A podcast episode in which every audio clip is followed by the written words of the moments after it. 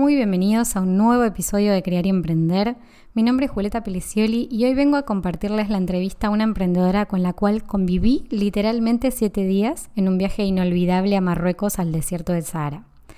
Alicia Navarro es la emprendedora que voy a entrevistar hoy y con ella literalmente digo que conviví porque estuvimos en la misma habitación, en la misma jaima. Las jaimas son unas carpas que hay en el medio del desierto en este viaje que hicimos gracias a la Cátedra de Cultura Empresarial de la Universidad de Valencia. En este viaje ella me contó de todo, me contó cómo empezó su emprendimiento, qué es lo que fue haciendo, qué, cuáles fueron sus experiencias, sus aprendizajes y quería traerles un poquito de esas conversaciones al podcast para que tengan todo ese conocimiento de una persona que atravesó por muchos pasos y por muchas cosas, que sigue haciendo y generando nuevas ideas para su proyecto y que puede darles un montón de consejos y tips para poder tomar nota para sus propios emprendimientos. Alicia emprende junto a su amiga y socia Mercedes una marca de snacks saludables. Genco Snacks es su marca y debo decir que Genco me salvó muchísimos desayunos y tardes en ese viaje. Para quien no sepa, yo soy celíaca y para las personas que tenemos algún tipo de alergia, la verdad es que a veces el momento de viajar puede ser complicado, puede traer algunos espacios en el día donde no tengamos nada que picar y Genco a mí me ayudó muchísimo a tener ese momento dulce en mis días, tanto en las mañanas como en el momento de la tarde donde te dan ganas de picar algo y qué mejor que hacerlo con algo saludable. Así que voy a dejarlos con esta entrevista y les recomiendo tomar nota como siempre porque de verdad que hay muchísima sabiduría detrás de cada paso de estas emprendedoras.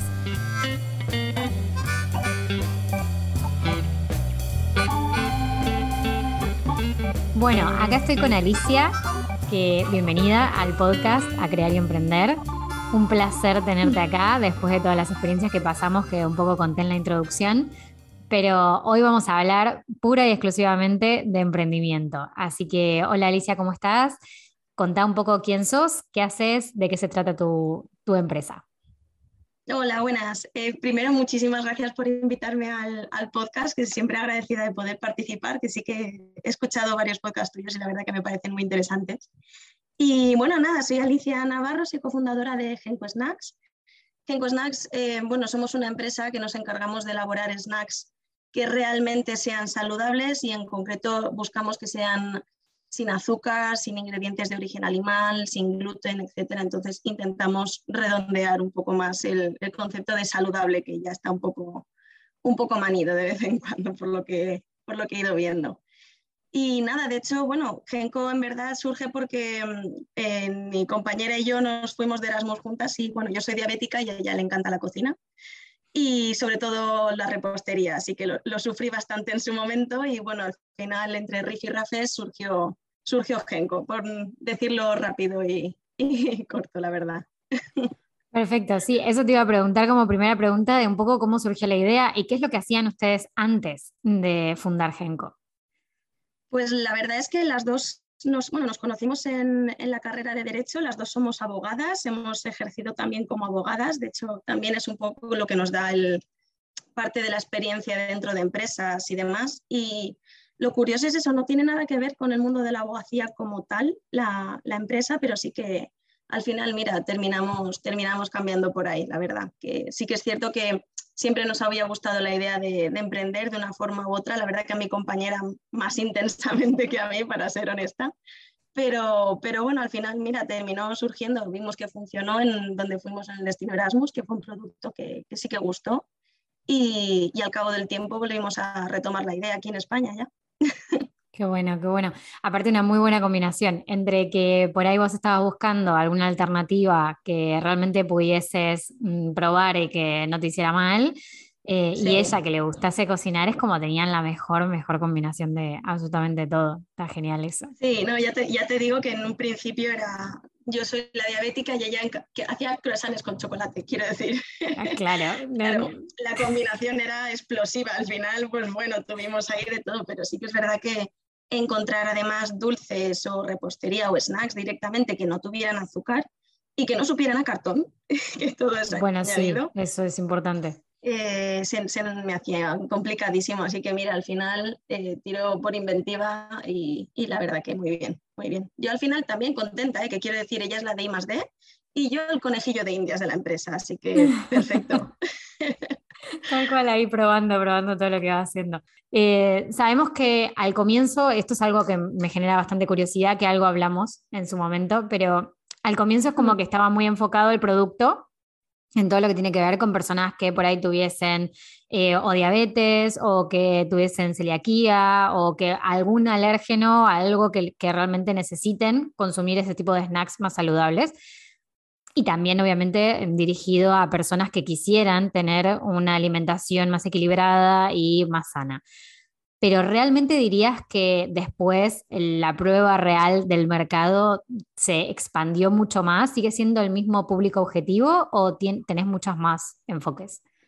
A ver, en realidad es que es eso, la idea surgió por ahí, porque realmente yo tenía esa necesidad, vi que además me sentía incluso a veces un poco excluida cuando había momentos en los que compartías con otra gente y siempre tenías que ser tú quien levantaba la mano y decía, oye, que no puedo tomar esto, no puedo tomar lo otro, o si voy a tomar algo o me abstengo, directamente mm, es cuestión de comer otra cosa. Y al final empezamos un poco por ahí, pero sí que es cierto que la mayoría de los consumidores tienden a ser el público general, gente que simplemente quiere cuidarse, lo tiene en cuenta y simplemente le gusta. Entonces le gusta mantenerse un poco en, el hilo del snack dulce sin remordimientos. Quiere decir, puedes tomártelo, puedes hacer un, descanso y puedes seguir y, no tienes que estar sintiéndote mal por haberte saltado la dieta saludable o simplemente haberte salido de tus hábitos de consumo normales. Ah, está bueno esto que decís. Pues, a ver, yo es verdad que soy una de las del otro público, porque a mí me salvó un montón de desayunos, quiero decir, Genko. Así que soy yo, como, como celíaca, te entiendo todo lo que estabas diciendo y obviamente que es buenísimo tener este tipo de productos que también, obviamente, que no sean solamente de consumo para nosotros, sino que otras personas lo prueben y que realmente validen que son riquísimos y que, y que puede ser algo saludable y rico al mismo tiempo. Entonces, eso está bueno. Pero claro, viendo la propuesta que tienen armada, eh, de esto de comer algo pero sin remordimiento, es como que apela un poco a todo el mundo que quiera hacerlo. Entonces, eso está bueno. Es, es, lo que te digo, el público objetivo en un principio salió la idea por ahí, pero sí que es verdad que cuanto más lo mirábamos, menos queríamos que fueran ese el público objetivo directamente en exclusiva. Es decir, queremos que estén incluidos, pero buscamos un poco que todo el mundo lo pueda tomar y no, si yo digo, por ejemplo, que un producto es para diabéticos, cualquiera que no sea diabético va a pensar, ah, pues yo no lo puedo tomar. Es justamente lo que intentamos evitar, es decir, que sea apto para todo el mundo y además diabéticos, veganos, celíacos, mm, gente con intolerancias varias. La verdad que buscamos un poquito la, también la característica esa de inclusividad también. Está bueno verlo así porque también a veces cuando hay personas que por ahí están buscando ideas de negocios o viendo qué oportunidades tienen dentro de diferentes mercados, muchas veces una idea sale de una necesidad propia. Eh, mm. Pero no quiere decir que se quede en esa necesidad o en ese público que es uno. Entonces eso está bueno verlo de esta forma y también adaptar la propuesta a que se entienda que no es únicamente para cierto nicho, por más que obviamente que cierto nicho la pueda llegar a mirar con más amor. Entonces, eso, eso es real, eso es real, sí, tal cual. Pero bueno, volviendo un poco a los inicios, ¿no? Em, tenían la idea de producto, o sea, tenían la necesidad. Ella mm, también un poco ideó eh, la, la, receta, imagino, la idea de producto. Sí, totalmente, totalmente. ¿Por dónde comenzaron? O sea, ¿qué es lo que primero te acordás que hicieron? Pues Sinceramente, empezando por el principio, yo recuerdo que tardamos un tiempo en, tener claro qué queríamos hacer, si realmente queríamos empezar o no. Es decir, vale, desde cero, plantéate porque son cambios muy grandes, muy gordos y que implican mucho a nivel de, tu vida realmente. Pasas de tener una estabilidad económica con un empleo, un sueldo mensual que te llega y demás a, a romper y decir, vale, va, pues empiezo con esto y tampoco es que vaya a tener yo un sueldo seguro. Pero mm, los primeros pasos, sinceramente, fue un poco estudiar lo que, lo que había que tener y lo que había que hacer y un poquito los, los pasos generales en el mundo del emprendimiento. Es decir, date los primeros pasos, apréndetelos tú, mira a ver qué, te, qué se te adapta y qué no, y a partir de ahí funcionar. Y luego sí que es verdad que empezamos a buscar un poco más ayuda de, un poco como le llamamos nosotras, de expertos. Es decir, nosotras ya te digo que venimos del mundo del derecho, entonces no somos realmente expertas en muchas de las materias. Somos del derecho mercantil las dos, entonces sí que había ciertas partes que teníamos claras, pero sí que es verdad que en temas de alimentación, pues bueno, trabajamos con un catedrático de, tecnólogo de alimentos de la, de la, universidad con la que colaboramos. Luego también estuvimos buscando gente que nos instruyó un poquito más en la parte de economía, en cuentas, tesorería, un poco las, las bases que hacen falta.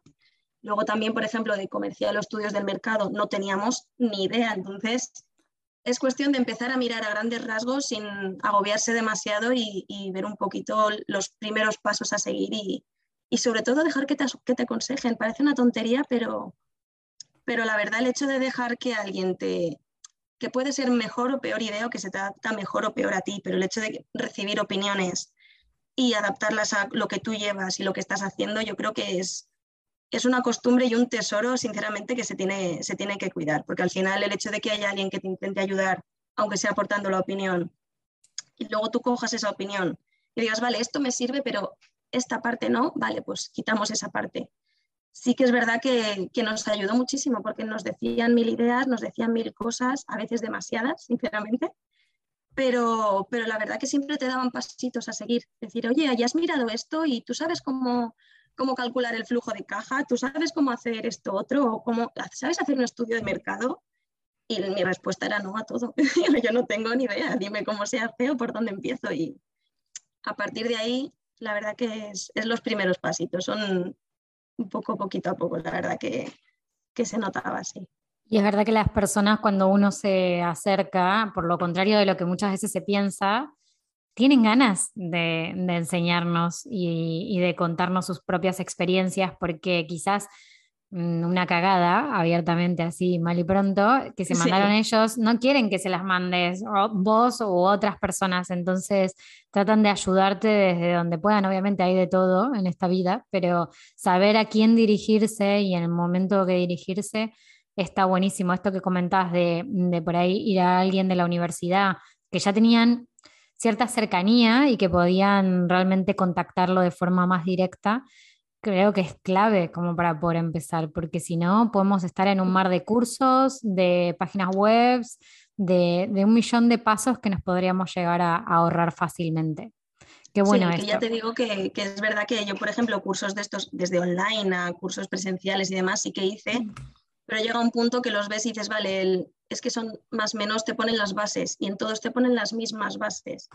Vistos cierta cantidad, mm, no merece la pena seguir mirando ahí y ahondar más porque al final es un poco dar el, empujón, el pasito hacia adelante y empezar a preguntar y a moverte por ti mismo. O al final es un poco eso. Y de hecho en, las tiendas también hicimos, hicimos catas, hicimos pruebas, hacer un producto mínimo viable y a partir de ahí testearlo. Lo primero que diría es testealo todo siempre cuanto más mejor y sin quedarte demasiado estancado en ese punto, pero, pero sí que es verdad que, es algo muy importante y que creo que hay mucha gente que, que a veces que se nos olvida. El, ostras, esto lo tengo que poner a prueba y sigue a prueba, no le des el ok porque sí. Es decir, mm, verifica que realmente sirve y que de verdad gusta. Claro, eso te iba a decir, qué interesante esto que decías del producto mínimo viable, o sea, quizás no hacía falta ni comprarse una super máquina para empezar a producir, sino que ustedes hacerlo hasta te diría en la cocina de tu casa, ¿no? O sea, como un poco para, para probar realmente con amigos, familia, tiendas cercanas y, y demás.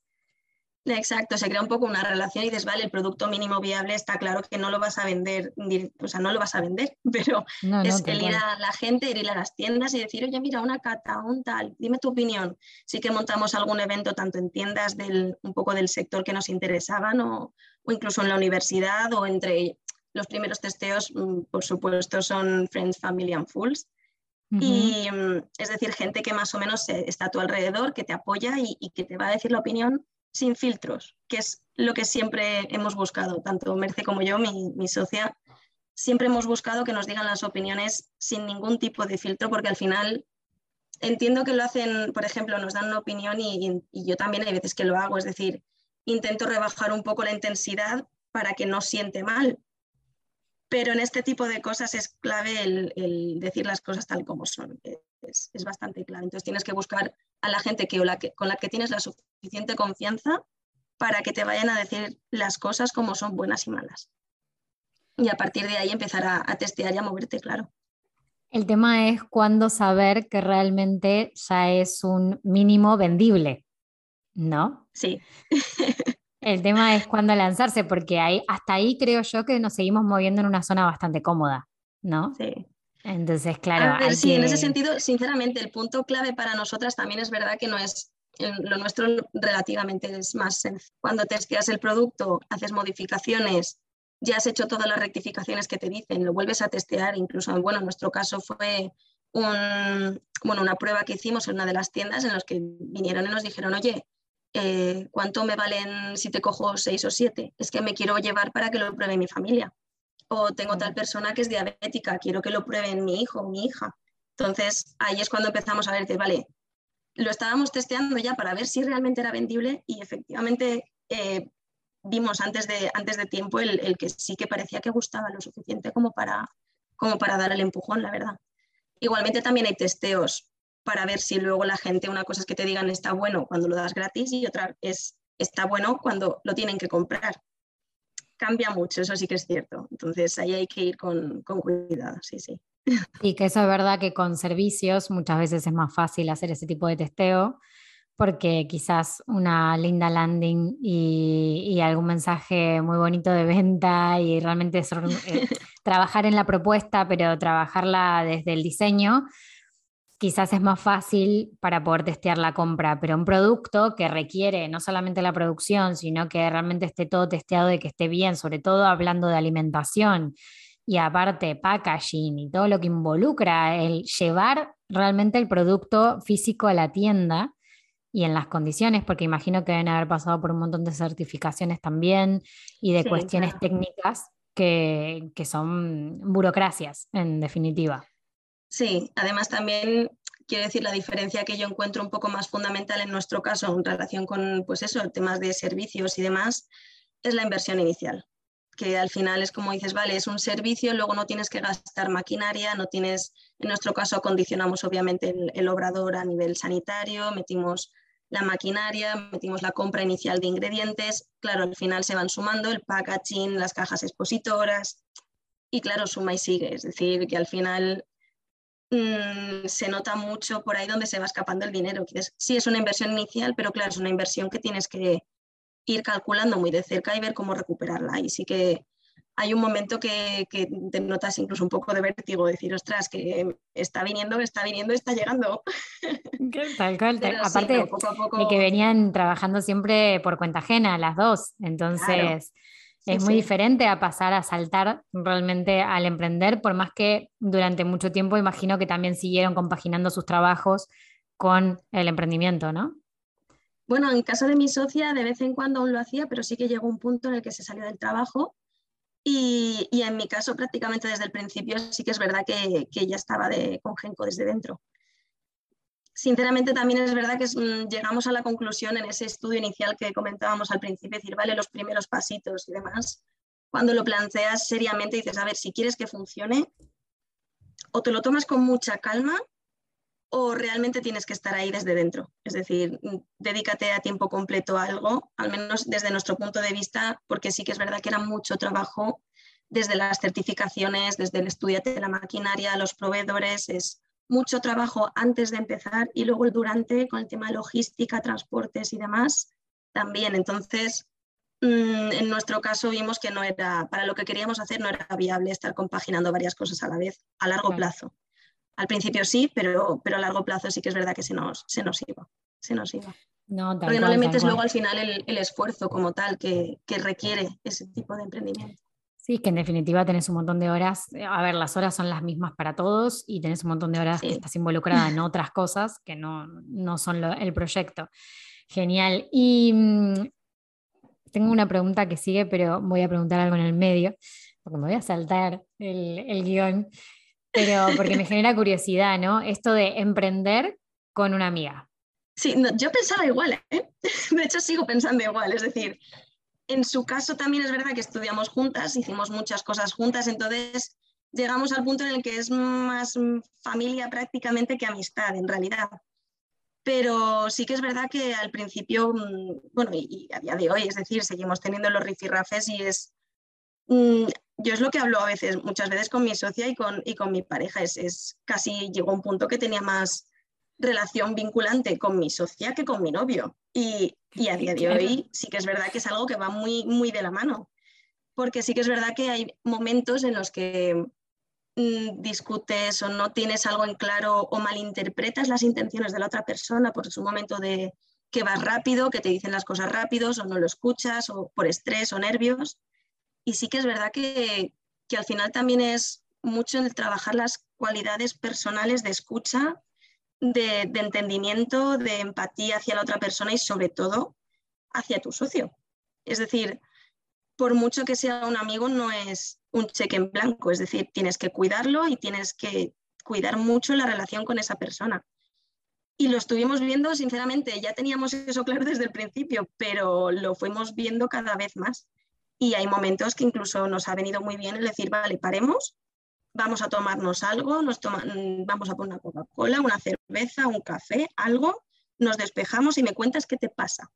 Y hacemos también ahí medio trabajo de psicólogo, por decirlo un poco por encima, es decir, un poquito más de cuéntame y te escucho y luego lo hacemos al revés y a partir de ahí funcionamos, porque hay mucho de trabajo en equipo que tiene que mantenerse ahí, que al final está bien porque te preocupas por la otra persona, pero sí que es verdad que yo siempre he ido un poco con cautela, con eso de mm, trabajar con amigos o lo que sea, porque va bien si la otra persona sabes que lo da todo, pero si en algún momento notas que está fallando algo, también tienes que tener la confianza de decir, oye, que esto mm, te lo estás dejando o esto no lo estás haciendo bien o, o a lo mejor hay que reevaluar si de verdad necesitamos a otra persona más o no para poder llegar a todo. Yo al final sí que es verdad que era la primera que decía, que decía eso, que con amigos la verdad que está bien como amigos, pero ojo, ojo. y mira, es la primera que se ha metido en esto con una amiga, sí, no, tal cual, o sea, creo que está buenísimo esto que remarcás, ¿no? De entender, escuchar, tener una muy buena comunicación, saber parar también y frenar un poco en el diálogo para, para poder aclarar ciertas cuestiones. Y mm, te iba a preguntar eso, hoy en día son ustedes dos solas. Sí, sí, sí, seguimos, seguimos las dos. Es que incorporar a alguien sí que es verdad que se hace, se hace más duro durante el día a día. Es decir, meter a un trabajador o a un tercer socio es, es, complicado. Trabajamos, bueno, como socio a nivel de participaciones, sí que contamos con la Universidad de Miguel Hernández, la Universidad de Elche, que es especialista también en tema de desarrollo de alimentos, etcétera, es con los que colaboramos, el tecnólogo de alimentos y todo, así que viene de allí, pero la verdad que no, no ha habido un problema en ese sentido. También nos viene bien tener un poco en la parte de participaciones un tercero en discordia. Es decir, eh, son pocas participaciones, pero en el caso de que, mm, normalmente hablando, siempre solucionamos las cosas, pero en el caso de que haya que tomar una decisión, lo peor que se puede hacer es no tomar ninguna.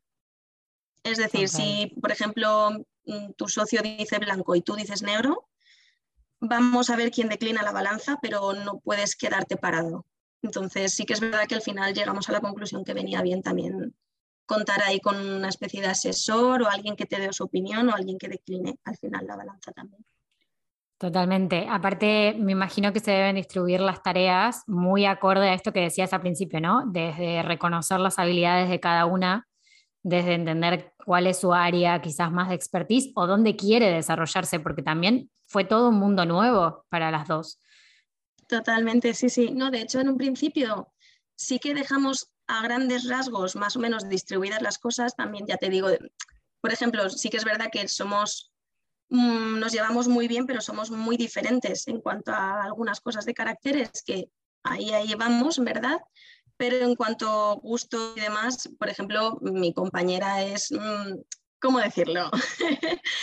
le gusta mucho innovar, le gusta mucho experimentar, le gusta mucho hacer pruebas nuevas y seguir buscando cosas nuevas, que a mí me encanta, pero no hacerlo activamente. Entonces ella es la que se encarga, obviamente ya lo habéis escuchado antes, de la parte de I más D, es toda suya y yo feliz de ello. Pero sí que es verdad que a lo mejor soy yo más cuadriculada o más organizada o más estricta en otras cosas, entonces al final, por ejemplo, se me da bien hablar con la gente, o al menos eso es lo que me han dicho, todo sea que luego me han engañado, pero... sí, que sí. Entonces, la parte comercial la llevo ya un poco yo más de la mano, sí que nos vamos repartiendo. En todo caso, sí que las dos tiene, tenemos plena constancia de lo que hace la otra y semanalmente hacemos una revisión del trabajo, de qué se ha hecho, de qué no, cuáles han sido las causas para no hacer o hacer algo, o qué es lo que va con retraso. Es un poco hacer un seguimiento semanal pero sí que es verdad que al final la que tiene la última palabra en, su sector o en sus áreas es, la persona encargada directamente de ello. Sí que es verdad que al final, ya te digo que viene bien tener la opinión de alguien de fuera, entonces no siempre vas a contar con un asesor para cada mínimo detalle, pero hacemos un poco de asesoras de la otra en ese sentido. Me parece nos vamos, Nos vamos turnando por ahí. Es que está bueno verlo también un poco así para que no se sofoque tampoco la relación y que cada una pueda ser libre dentro del área que quiera hacerlo, ¿no? Más allá de que, estén las dos al tanto. Está buenísimo. Bueno, y ahora sí vamos a la parte de ventas. O sea, ya que dijiste parte comercial, me dejaste el pie súper bien como para poder hablar de la parte de ventas. ¿Por dónde empezaron a buscar clientes y ¿Cuál es la diferencia por cómo lo hacen hoy? O si hay diferencia, porque quizás no la hay. A ver, realmente sí, yo creo que hay mucha diferencia, pero porque al principio de hecho empezamos poquito a poco, y ya te digo, en la parte del testeo, por eso digo y mm, vuelvo a recalcar que es muy importante lo del producto mínimo viable y testearlo. Porque en la parte del testeo ya empezamos a ver qué tipo de público es el que más le gustaba. Uno de los primeros testeos, por decirlo así, una de las primeras catas que hicimos fue en una universidad, que hicimos un pequeño evento e invitamos a todos los que estaban en, esa zona. Y sí que empezamos a preguntarles un poco por gustos, por tendencias, por, y había gente que no le encajaba porque a lo mejor era un poco dulce o era tal, se esperaban a lo mejor algo más de sabor a chocolate o algo más saturado de azúcar. Y hay otros que les encajaba y que les, y que les encantaba la idea. Entonces empezamos a andar un poquito más por qué tipo de persona es a la que le encaja este, este producto, a nivel de sabor y a nivel de gustos.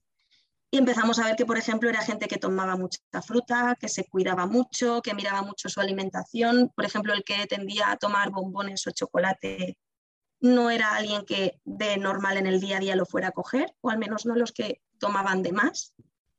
Uno de vez en cuando, todo el mundo lo hacemos, así que quiero decir, hay que también ver ahí un, un límite. Y a partir de ahí fueron esas pautas o esas catas que fuimos cogiendo y de donde sacamos estos patrones, de donde dijimos, vale, ¿qué tipo de personas eh, son estas? O a lo mejor un poco gente, a lo mejor no fuimos tanto por producto de gimnasio, que todo el mundo podría pensar en un inicio, pero porque no buscamos la persona que se va al gimnasio, sí que busca unos aportes extra. Y lo nuestro lo intentamos siempre que sea natural. Entonces fuimos pues a lo mejor tiendas de alimentación saludable especializadas o alimentación a granel, un poco más este tipo de, sitios. Y es ahí donde hicimos las segundas catas, en tiendas en el horario, en tiendas especializadas, en tiendas de alimentación saludable. Y a partir de ahí es cuando dijimos, vale, pues aquí sí que funcionan, vamos a empezar por aquí y empecemos a buscar tiendas que les pueda interesar porque tienen este perfil. Y a partir de ahí seguimos funcionando así pero sí que es verdad que vamos un poquito buscando ya cada vez, empezamos por las más pequeñitas, las que más nos podían ayudar, las que tienen un trato más de tú a tú, y a partir de ahí ir cogiendo un poquito las más, más grandes o con un trato más impersonal, pero que ya sabes que sí o sí encajan, porque su público es justamente ese al que le gustó nuestro snack. Claro, o sea, el modelo de negocio en este momento es más que nada B2B. Eh, y también sé que tienen un e-commerce, o sea, para los que quieran consumir eh, Genco Snacks y, por ahí no sepan dónde ir a buscarlos porque no los vieron o lo que sea, pero pueden pedirlo también online, lo cual está muy bueno. Eh, pero claro, el foco principal era B2B, o sea, ir directamente a tiendas. Porque es gente que buscan algo más personalizado, algo un poquito, gente que sabe lo que quiere. Entonces sí que es verdad que en este tipo de comercios y al ser el producto, el tipo de producto que es, es más de compra en el momento. Ya te digo que hicimos un análisis de fondo de, no es lo mismo o leche, que son productos básicos, igual que pan o agua, a comprar un snack. Suele ser algo que coges cuando lo ves directamente. Claro. Entonces también hicimos un poquito el, el raciocinio que va de toda la secuencia lógica de decir, vale, si necesitamos que lo vean físicamente, pues bueno, una vez lo vean y lo prueben, sí que es verdad que el e-commerce también nos funciona genial para gente que a lo mejor quiere coger más cantidad o lo que sea, pues, o que no tiene, por ejemplo, una tienda cerca. Entonces lo tenemos siempre de apoyo, pero sí que es verdad que intentamos que sea B2B por intentar personalizar un poquito más, por intentar que llegue un poquito más a, a la persona y que lo pueda probar. Incluso hacemos las catas en las tiendas estas que te comento y seguimos haciéndolas a día de hoy. También por seguir estudiando a la gente un poco cómo funciona el producto, cómo les gusta o no cada sabor y por y porque tengan la opción de probarlo directamente sin tener que hacer una compra online que a lo mejor les viene un poco más. es un poco a ciegas. Eh, sí. Bien. Exacto. genial. Bueno, ¿y mm, te acordás? Así como el momento en el que fue el primer cliente que quizás no era ni conocido ni amigo de, o, o sea, el primer cliente realmente que lograron como un éxito, un primer éxito del, de la empresa. Sí, sí, sí. De hecho, me acuerdo, pero porque eh, fue una de esas catas que te comenté que íbamos siempre testeando y demás. Hubo una tienda que nos dijo, mira, pues si queréis, venid un día y lo vendéis vosotras para vosotras y luego ya hacemos cuentas. Entonces, claro, realmente lo que, lo que se hizo es que nosotros nos poníamos con un pequeño puestecito ahí en la tienda y a base de ofrecer catas, hacer un evento para la tienda y demás, la tienda también conseguía que entrara más gente dentro. Entonces, al final, como era un win-win en realidad, la tienda empezó a ver que eso sí que funcionaba, que había clientes que les gustaba, que lo probaban y que, y que compraban bastante, que hubo alguno que nos sorprendió la cantidad que compró para hacer una, una pequeña prueba. Y al final fue esa misma tienda la que nos dijo, oye, pues eh, cuando ya lo tengáis todo preparado y lo tengáis todo oficial y todo en regla, eh, venir aquí y, y os compro. Y fue esa tienda y otra chica que iba a esa tienda porque se conocían y lo probó también. Y fueron esas dos las dos primeras tiendas que tuvimos, la verdad. Qué lindo. Ya te digo que la parte de la prueba del producto, del test, yo es que creo que es lo más importante, hacerlo todo bien, porque es que a partir de ahí se saca muchísima información. Entonces, yo la verdad que esas dos tiendas las recuerdo con muchísimo cariño y obviamente las cuidamos muchísimo porque ya te digo que son las que nos han dado consejos, las que nos han dado decir, oye, esto a lo mejor te, te serviría más si lo pones de esta forma o de esta otra o si colocas los tarros así o asá, o entonces claro, al final siempre, siempre escuchamos mucho justamente lo que esas dos tiendas nos dicen porque son, son magia. Ese, ese tipo de momentos son, son momentos mágicos, de verdad, que, que te vienes arriba como si estuvieras llena de helio, la verdad. Qué lindo, qué lindo, qué lindos recuerdos aparte, qué, qué emoción, me imagino, me imagino, porque aparte también es como un primer voto de confianza y encima de esa magnitud, ¿no? De que te prestaran el espacio también un poco para poder hacer lo tuyo. Es verdad que ellos también ganaban de eso, pero, pero bueno, es, es importante, o sea, poder hacer un evento, mostrar... Es, un riesgo también, es un, es un tiempo que se toman, que, me, dice, que te dicen, tengo este momento, aquí viene mucha gente, testéalo, pruébalo, luego hacemos cuentas, no te preocupes, eh, esto no, no hace falta que, que realmente haya una interacción de la tienda o un tal, es decir, la tienda en realidad, la, dueña de la tienda no quería llevarse un porcentaje de esto. Entonces, claro, en todo momento nos dijo que no, que no, por mucho que nosotras insistiéramos en ello, porque también veíamos que era lo que correspondía y la verdad que se portaron súper bien y, y fue en cierta forma, al menos así es como lo veo yo, un poco un salto al vacío por parte de la tienda. Y, y, la verdad que es mucho orgullo el poder, el poder haber respondido, la verdad. Qué bueno, qué felicitaciones por eso. Eh, el primer paso, genial. Y aparte después todo lo que vino, ¿no? Que un poco yo conozco de, de, la marca y de todo su recorrido y, y, de todos los productos, porque también empezaron con uno, pero ahora ya van haciendo muchas más opciones y, y variedades. Sí, ya vamos a sacar más variedades en, en septiembre y en dos formatos distintos, que quiere decir al final todo haces piedrecita, piedrecita y luego ya te construyes tu, tu, propia, tu propia pared, por decirlo así. Algo que, algo que veo en todo este relato que nos vas contando sobre la marca y sobre todo el proceso que fueron siguiendo es el foco, ¿no? O sea, están muy enfocadas mm. en, ese producto, en mejorar ese producto, en hacerlo que realmente sea rentable, en que le guste a la persona, obviamente, y, y después pasar a los siguientes pasos. Esto como que lo vas mencionando bastante. Sí, sí, sí, totalmente. De hecho, es más, hacen, hará como cuatro o cinco meses tuve una conversación parecida, relativamente sí, parecida casi igual, empezando igual que lo que acabas de mencionar tú ahora, y es que primero hay que tener, teníamos dudas, ¿vale? Te planteo un poco la situación de si sacar, seguir con este producto y funcionar mejor y ver cómo pulir un poco todo el, el trazo desde cuando sale del obrador, toda la parte del transporte, las tiendas, el mensaje al consumidor y demás, o sacar un nuevo producto, porque de hecho teníamos, tenemos varios productos en la recámara, por decirlo así, y ya está todo listo para que salgan, pero al final decidimos esperar antes de, sacar productos porque sí es, es mejor pulir y, ver realmente lo que encaja y lo que no, el por qué y, y seguir trabajando para tener algo estable antes de seguir metiendo cosas que realmente van a desestabilizar más lo que es la empresa desde dentro. Es decir, cuando tienes más opciones más, y no tienes claro, por ejemplo,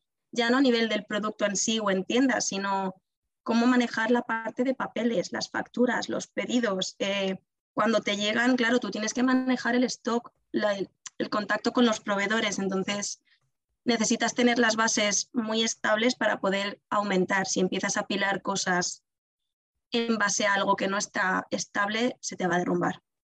Y llegamos justo a esa misma conclusión hace, hace unos meses. Queríamos haber sacado un, producto nuevo que lo tenemos aún ahí en espera, que ya en su momento comentaremos más adelante, pero, pero bueno, sí que es cierto que, que al menos nosotras pensamos eso, que es mejor tener algo claro y a partir de ahí seguir fluyendo, que no algo mm, más o menos aceptable y correr para llegar a un sitio que a lo mejor luego se derrumba. Totalmente, totalmente buenísimo. Gracias por compartir también esa, esa decisión, ¿no? O sea, este problema que se les presentó, que en realidad era como una, una decisión muy importante. O sea, porque mm, a veces uno en la diaria no se da cuenta de que quizás hay cosas que se pueden mejorar y que son cosas pequeñas, pero que realmente hacen mucho más eficiente el trabajo. Y, sí, que luego marcan la diferencia en realidad. Tal cual. A lo mejor son, son detallitos y es que muchas cosas consisten, funcionan alrededor de detalles, pero si empiezas a notar que está todo desengrasándose, no tiene sentido pasar a algo distinto cuando aún no tienes bien preparado lo que, con lo que estás funcionando. Sí, sí. Tal cual, tal cual. Em, y ahora un poco preguntarte, a ver si te acordás de algo así mm, puntual o algún ping-pong de cosas de cuáles fueron esos errores que cometieron que si estuvieses con un emprendedor, emprendedora enfrente dirías, mm, por favor, esto no lo hagas. Pues sinceramente, a ver, si es que se me ocurre, claro, es que se me ocurren muchísimas cosas. ¿eh? a ver, uno de los que a lo mejor creo que es más probable que la gran mayoría le pase y es que al principio sí que es verdad que escuchábamos las críticas, pero hasta cierto punto. Es decir, mm. toda crítica duele y al final sin querer te haces un poco un escudo, un chaleco para mm, desentenderte de hasta cierto punto. Es decir, vale, yo te escucho, pero cuando me digas más de lo que puedo tolerar voy a dejar de escuchar. Y a mí al menos me costó, yo a mi socia yo creo que le, le pasó bastante parecido, nos costó mucho abrir el chaleco y decir, vale, sigue diciéndome cosas porque es que me hacen falta. Es que no es que las pueda tolerar, es que las necesito. Así que coméntame más. Y cuando alguien nos dice que no le gusta, mucha gente dice, vale, pues siguiente no eres mi público. Y nosotras ahora, mm, acto seguido, lo que hacemos es preguntar, vale, mm, gracias por decírmelo y coméntame más. ¿Por qué, ¿Por qué no te ha gustado? ¿Qué es lo que notas? ¿Qué es lo que tal? Y así nosotras ya podemos ver si realmente tenía una base, hay algunos que lo dicen por decir y hay otras personas que realmente te lo fundamentan muy bien y que hay que escuchar. Y, al final es que te viene muy bien, o que ya no a nivel del producto en sí, sino que me digan, no, no, es que esto no lo estás haciendo bien. Y es algo con lo que has estado trabajando meses, esa forma de, trabajar o esa organización o esa, ese papeleo que tienes, la gestión que hay interna. No, no, es que esto no tal, y a lo mejor hay gente que es más delicada y otros que no y hay que escucharlo a todos por igual. Entonces, mm, la parte de mm, dime y críticame todo lo que puedas, a mí me costó mucho el, aceptarlo desde un principio y, es algo que es bastante natural también, yo creo, el intentar pasarlo por encima, pero sí que creo que hace falta, que hace mucha falta el, el prestar atención, la verdad.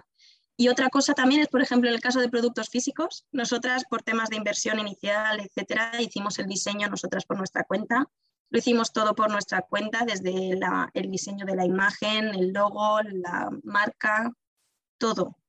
El packaging también lo hicimos todo nosotras, que todo el mundo nos dice que es muy bonito, que tal, pero la parte de replantearse tus propias decisiones o las decisiones del emprendedor que, lo quiera escuchar, sí que yo creo que es muy importante decir, vale, se hizo esto en este momento, pero te lo puedes replantear ahora porque en ese momento se hizo, en este caso, por ejemplo, lo que te comento de imagen, se hizo por falta de fondos.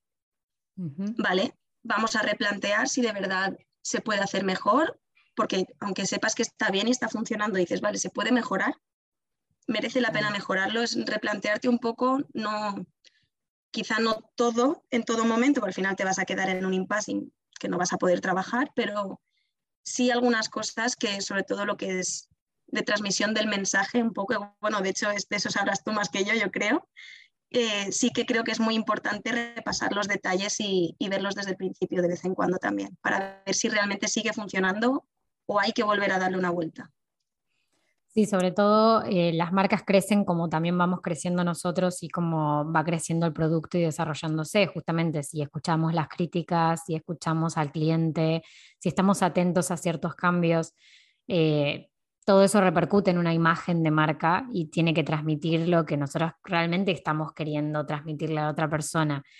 Eso me parece que hay profesionales de diseño gráfico puntual que saben hacerlo excelente pero también es verdad lo que dijiste de que por ahí a un, a un comienzo hacerlo con lo mínimo que se tiene y con algo que, que realmente salga un poco a, a, la cancha, digamos, y que, pueda, y que pueda empezar a jugar, es como también es práctico. Y a veces escucho muchos emprendedores que están diseñando el super logo, la super marca, el super branding, y mm, me parece que hay un montón de otras cosas que, que tienen que estar mucho más claras para poder trasladarlo también a la imagen. O sea, ese mini manual de marca. Al final, sí, la imagen es el canal, pero tú tienes que tener muy claros los mensajes y la calidad que hay detrás. Es decir, ya sea servicio, ya sea un producto, tiene que tener una calidad. Entonces, sí que es verdad que por eso yo lo primero que te he comentado ha sido lo del producto mínimo viable y, y el testeo, el testeo, el testeo, lo veo muy importante, pero a nivel personal, es decir, acepta críticas, y replanteate tus decisiones.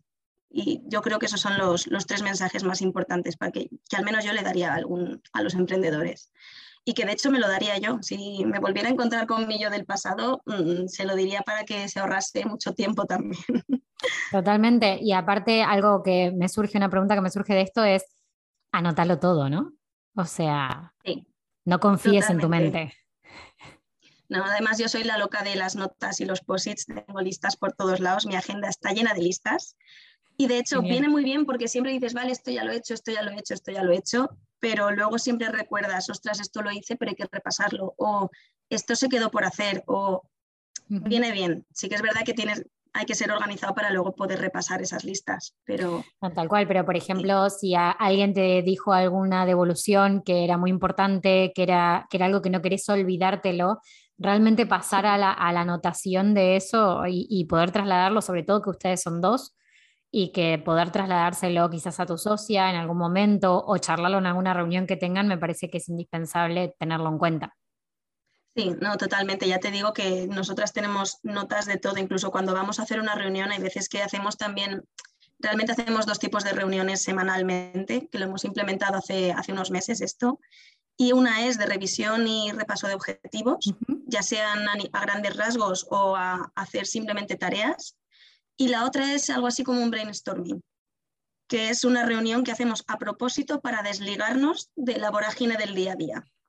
Y en este tipo de reuniones la verdad es que nos viene muy bien porque eso de hacer listas, sobre todo en las de brainstorming, se nos ocurren muchas cosas, hablamos y hay veces que simplemente nos vamos a una, a una cafetería a tomarnos un té, a tomarnos algo y las hacemos allí porque es la mejor forma de, de desligar todo.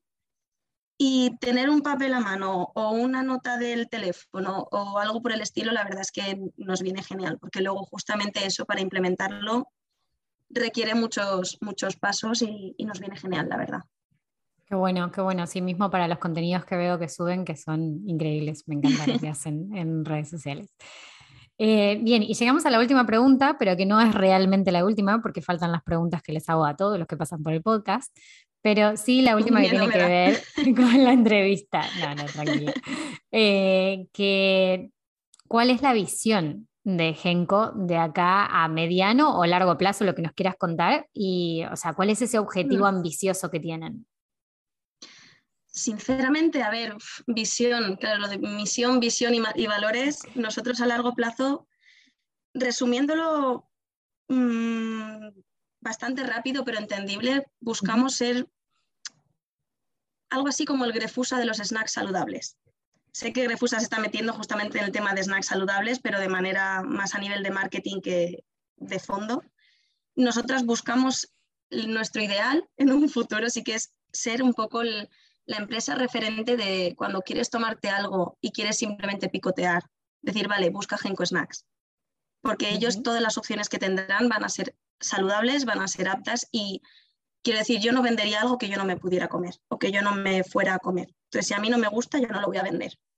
Es decir, sí que pasan cierta calidad de, vale, yo esto en mi día a día me lo tomo y me gusta y lo disfruto. Entonces, es un poco lo que buscamos en, los snacks. Sí que queremos que sean saludables, pero lo primordial es que estén buenos. Buscamos ser eso en un futuro. Bien, genial. Buenísima esa, esa visión a futuro.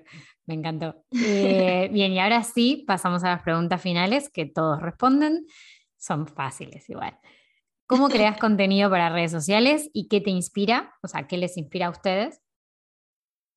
Uf, la verdad que contenido, ya te digo, más en las sesiones de brainstorming, ahora tenemos también una agencia de marketing que nos ayuda, pero también les pasamos normalmente nosotras muchas ideas también. Es decir, cuando tienes un momento de tranquilidad, de desconexión, de decir, ostras, y estoy bien, o me he ido, mira, ahora en verano un poquito más adelante, hacia invierno, tal, depende de la ocasión. Oye, pues me voy a la playa, o me he ido de senderismo, o he hecho tal. Entonces, vale, normalmente es cuando mejores ideas se nos ocurren. Es decir, oye, pues podríamos hacer opciones para un desayuno saludable o para el Día de la Madre o rutas en las que te podrías tomar unos healthy bites, por ejemplo. Al final es en tu día a día lo que disfrutas y lo que querrías ver. Entonces, así es un poquito como, como lo vamos sacando un poco de contenido en las redes. También es verdad que viene bien siempre tener a alguien diferente a ti. En este caso, con mi socia ya lo, lo completamos. Por ejemplo, repostería no, pero sí que ha habido alguna vez que le he dicho, ostras, y en verano algo más frío, me dice ya, pero no lo vamos a poner solamente metido en la nevera, que por cierto están muy buenos, pero que no me deja. Y me dice, vamos a hacer un helado con ellos. Entonces al final ella es la que también saca un montón de ideas en base a cosas que nos dicen o que vamos, o que vamos diciendo. Lo mejor, una cerveza, un café, un despéjate y empieza a fluir con lo que te gusta a ti de, de tu empresa, de Genco o lo que te gustaría escuchar. Entonces, esa parte, la verdad que... Le fluye un poco también. Sí, tal cual, tal cual. Bueno, la siguiente igualmente ya un poco lo respondiste porque si tienen una agencia que los ayuda, imagino que lo subirán ellos los contenidos porque es como te organizas para subir los contenidos. pero podés contarme un poco cómo lo hacen con la agencia, es decir, eh, ¿se organizan mensualmente, lo hacen semanal, quincenal, cómo, cómo lo llevan? Mm, antes, en realidad, sinceramente, la parte de, redes, aunque trabajábamos el contenido eh, entre las dos, era más mi compañera la que, la que lo llevaba como tal. Y ahora con la agencia lo que hacemos es hacerlo a nivel mensual, pero en su momento era más semanal. Es decir, es un poco a lo que llegues. Es decir, si te es más fácil semanalmente decir, este día, esta tarde se reserva para esto, pues ese día que, que quede ya bloqueado para eso. Ahora lo que hacemos es una vez al mes nos pasan el calendario, les comentamos ideas tanto para ese mes como para el mes que viene, pero también nos dan ellos muchas ideas, que es la parte buena. Ya te digo que cuantas más cabezas pensantes mejor, porque al final es más variedad, más puntos de vista. Y, lo hacemos mensualmente, en realidad revisamos un poco el contenido, las imágenes, que gusta, que no, lo que va, un poco las, las, ideas que hay. Si queremos decir, oye, pues hace mucho que no ponemos una receta y la última vez gustó mucho, vamos a, a poner otra, que es que no será, no será por ideas, ya te comento. Bien, bien, genial. Eh, la siguiente pregunta es, ¿qué es lo que más funcionó en redes? ¿Qué es lo que les, funcionó, o sea, muy bien a ustedes? Mm. Es verdad que siendo B2B y quizás apuntando a dueños de, tiendas, eh, ¿qué tal los contenidos en redes sociales o cuál de las redes sociales también les sirvió más? Claro, es que depende, porque por ejemplo, nosotros redes no, las no los trabajamos para un B2B, los trabajamos justamente para dar a conocer un poco el producto y para dar a conocer esas tiendas que ya nos venden. Es decir, vale, ¿dónde lo puedes encontrar? Pero sí que es verdad que a nivel de interacción, al principio, por ejemplo, que es lo que más puede servir eh, un poco para los que estén, estén empezando un poco el camino del emprendimiento, por decirlo así, las cosas que sean originales o que sean llamativas o que sean un poquito diferentes. Es decir, yo me acuerdo que una idea que, me encantó de, mi socia que hizo para Halloween unas galletitas, pero mm, utilizó los Healthy Bites para hacer arañitas encima de las galletas. Entonces, claro, ya hizo como unas, unas galletas perfectas para Halloween. Luego también hizo unos renos. Es que quiero decir, a nivel de recetas tienes mil cosas y cosas que sean fáciles de probar o que como que te impulsen a hacer cosas nuevas. Entonces yo creo que son los contenidos que al menos a nosotras más nos han, nos han funcionado. Bien, sí, un poco también a que interactúen con el contenido en sí, que vuelvan a mirarlo, porque si tenés que hacer una receta, en definitiva tenés que volver a mirarlo sí o sí. Entonces eso Exacto. Es un O incluso una lista de los sitios a los que puedes ir o de rutas o etcétera, pues siempre viene bien decir, vale, si tienes ahí referencia de dos, tres sitios chulos con bonitas fotos o lo que sea, es decir, vale, pues pueden volver a él o se lo pueden guardar porque les es más útil, es crear cosas útiles para la gente al final. Genial. Y la última, última, ahora sí, es si podrías comentarnos cómo te organizas en el trabajo. Si hacen una organización semanal, algo me contaste un poco de las reuniones ya, de lo que hacen, pero ¿qué herramientas digitales usan? Si usan alguna herramienta digital o es más analógico, lo que me quieras contar. Uf, claro, a ver, nosotras es que tenemos una organización, ya te digo, tenemos ahora mismo, nos estamos haciendo las reuniones semanales con los puntos de en esta semana qué es lo que hay que sacar, pero también nos organizamos a nivel mensual. Es decir, tenemos algo así como objetivos a corto plazo, medio plazo y largo plazo. Porque, por ejemplo, organizar una campaña de lanzamiento o de una campaña de cualquier tipo, por ejemplo, sí que es verdad que lleva más, más tiempo, entonces en una semana no puede ser una tarea que esté hecha. Si es un objetivo a medio plazo, lo que hacemos es intentar desglosarlo y lo vamos metiendo luego en el de corto plazo. Entonces, a partir de ahí es cuando empezamos a, moverlo. Utilizamos mucho el Google Drive, entonces con Excel, con también Trello, no sé si lo conoces, pero también es justamente una aplicación de listas, que seguramente lo, lo tendrán todo el mundo más que, más que sabido. Yo lo utilizo incluso para temas de casa, para las listas de la compra, o sea que quiero decir, es muy, son muy útiles tener sitios donde te poder hacerte las notas y de hecho calendario, Google Calendar es también una de las cosas que más utilizamos para ese tipo de cosas, desde reuniones hasta puntos que se tienen que hacer en, cierta época o en esta época vuelve a contactar con no sé quién. Son el, seguimiento, básicamente, al final. Ya te digo que es, lo, lo hacemos por prioridades, por decirlo así a bote pronto. Sí, o sea, de hecho, lo que me comentas de las herramientas que, estás usando es lo que más recomiendo y sobre todo que Trello es, es importantísimo para poder hacerlo más visual y, más de la diaria también con cosas que sean tareas muy específicas. Entonces ayuda mucho a hacer ese tipo de, de cuestiones. Me encanta que lo hayas traído para, para poder eh, cerrar un poco el círculo, ¿no? Porque muchas veces hablamos de objetivos a nivel más macro, objetivos que son a mediano o largo plazo, y queda un poco de, bueno, ¿y, en dónde lo, llevo esto? ¿En dónde, ¿En dónde lo dejo plantado? ¿En dónde lo dejo escrito para no perdérmelo, para, no, para tener un mantenimiento de ese y una frecuencia también donde lo revise? Eh, ese tipo de objetivos o qué tareas tengo que hacer y acciones. Entonces eso está bueno porque así como que queda todo muy, muy bien resumido, que después habrá algún posteo sobre, sobre tu organización seguramente. Eh, así que ya lo verán. Bueno, Alicia, para terminar, para cerrar, primero gracias, gracias por tu tiempo, gracias por acercarte, por ser parte ahora, que ya sos parte de la comunidad del podcast de Crear y Emprender. Eh, gracias por tanto. Ya de antes ya te escuchaba, así que mira, ahora más encantada de salir en él. no, y aparte me encanta porque realmente compartiste detalles mm, que creo que son muy útiles para alguien que, está emprendiendo, sea que esté comenzando, sea que esté en una etapa de evaluación, también creo que, está muy bueno todo lo que comentaste. Eh, ¿Dónde te pueden encontrar? ¿Dónde pueden encontrar a Genco Snacks? Eh, y, pues en, Instagram y Facebook. Instagram, Facebook es Genco barra baja eh, snacks, si no recuerdo mal. Y, en, y en internet, Genco Snacks todo seguido con H y con K. Genco Snacks. Perfecto. Yo igualmente dejo todos los enlaces en, el episodio para que puedan ir a revisar, a mirar un poco, a, ver dónde están también, en qué tiendas están, a ver si pueden acercarse. Y si no, como ya saben, tienen la web y el e-commerce para poder probarlos. Gracias nuevamente. Gracias por estar Muchísimas gracias también por, invitarme, ya lo como te, he comentado. Me parece muy, muy interesante tu podcast. Gracias, gracias. Bueno, para todo el resto, nos vemos la próxima.